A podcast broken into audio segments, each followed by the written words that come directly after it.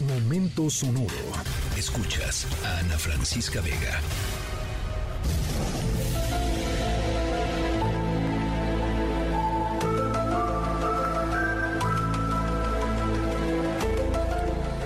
Nuestra historia sonora de este lunes, de este inicio de semana, ¿de qué va? Será pues de mucha, mucha emoción para los fanáticos y adictos a las teorías de conspiración, los grandes misterios de la historia y las leyendas ocultas. Hablamos de esas personas obsesionadas con los mensajes ocultos, las tramas misteriosas y los personajes siniestros. Pues a todos ellos les traemos un regalo de Navidad ya que hablamos de un suceso reciente que tendrá a los investigadores aficionados de nuestro auditorio excavando y estudiando por una buena parte del próximo año. Más adelante, por supuesto, les daremos todos, todos los detalles.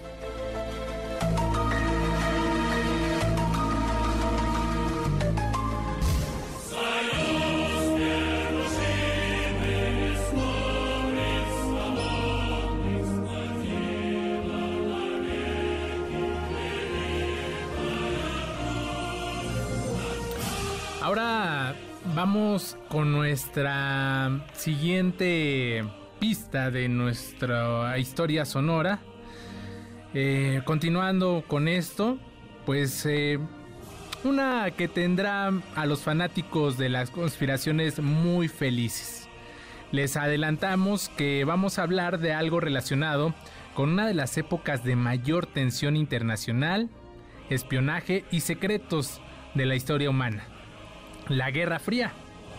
Este conflicto silencioso que duró casi 50 años aceleró el desarrollo de industrias como la espacial y llevó a la humanidad al borde de la guerra nuclear.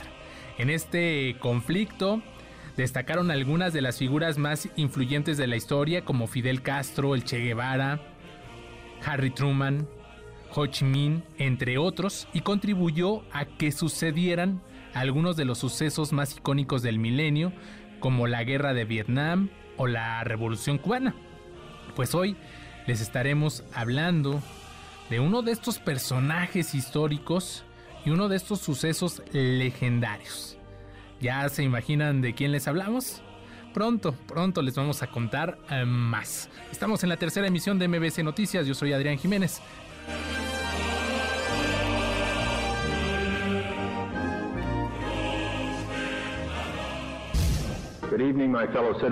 Buenas noches, mis conciudadanos. Este gobierno, como prometió, ha mantenido la vigilancia más estrecha del refuerzo militar de la Unión Soviética en la isla de Cuba. Durante la última semana, evidencia inequívoca ha establecido el hecho de que una serie de sitios de misiles ofensivos se están preparando. Buenas noches, mis conciudadanos. Este gobierno, como prometió, ha Ese que se escucha en este discurso es el expresidente Kennedy hablando sobre el posicionamiento de misiles nucleares en las costas de Cuba en el evento conocido como la crisis de los misiles cubanos, cuando la humanidad estuvo a menos de 48 horas de una guerra nuclear entre las dos superpotencias del mundo, Estados Unidos y lo que fue la Unión Soviética.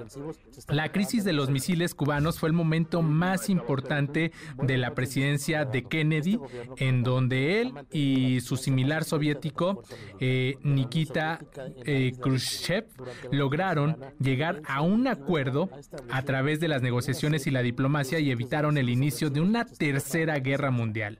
Nuestro momento sonoro de hoy está muy relacionado con este hombre John F. Kennedy y otros de los momentos más impactantes de su presidencia. Estamos en la tercera emisión de MBC Noticias. Soy Adrián Jiménez. De la Unión Soviética en la isla de Cuba. Here is a bulletin from CBS News. In Dallas, Texas, three shots were fired at President Kennedy's motorcade in downtown Dallas.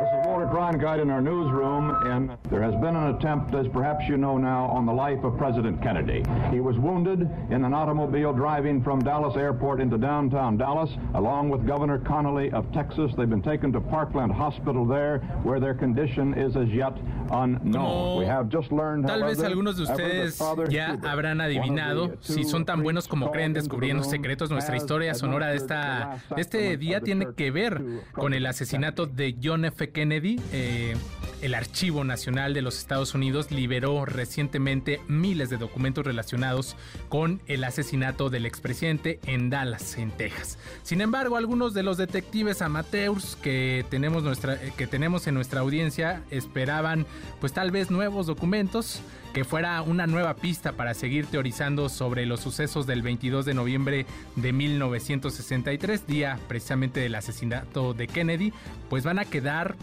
decepcionados, ¿no? Ya que según los primeros informes estos documentos no contienen ninguna información que contradiga las conclusiones de la Comisión Warren, la comisión encargada de llegar a una conclusión sobre el atentado contra el presidente y que declaró que el asesinato había sido responsabilidad exclusiva de Lee Harvey Oswald. Hoy hay que recordar que una de las razones por las que Lee Harvey era un sospechoso tan importante para el gobierno estadounidense era su cercanía con la Unión Soviética, precisamente rival de Estados Unidos. A nombre de todo el equipo de esta tercera emisión, gracias por acompañarnos esta tarde. Yo soy Adrián Jiménez. Cuídense mucho, nos escuchamos mañana martes en punto de las 5 de la tarde. Escríbenos en todas las redes. Arroba, Ana F. Vega. Ana Francisca Vega, en Noticias. Noticias.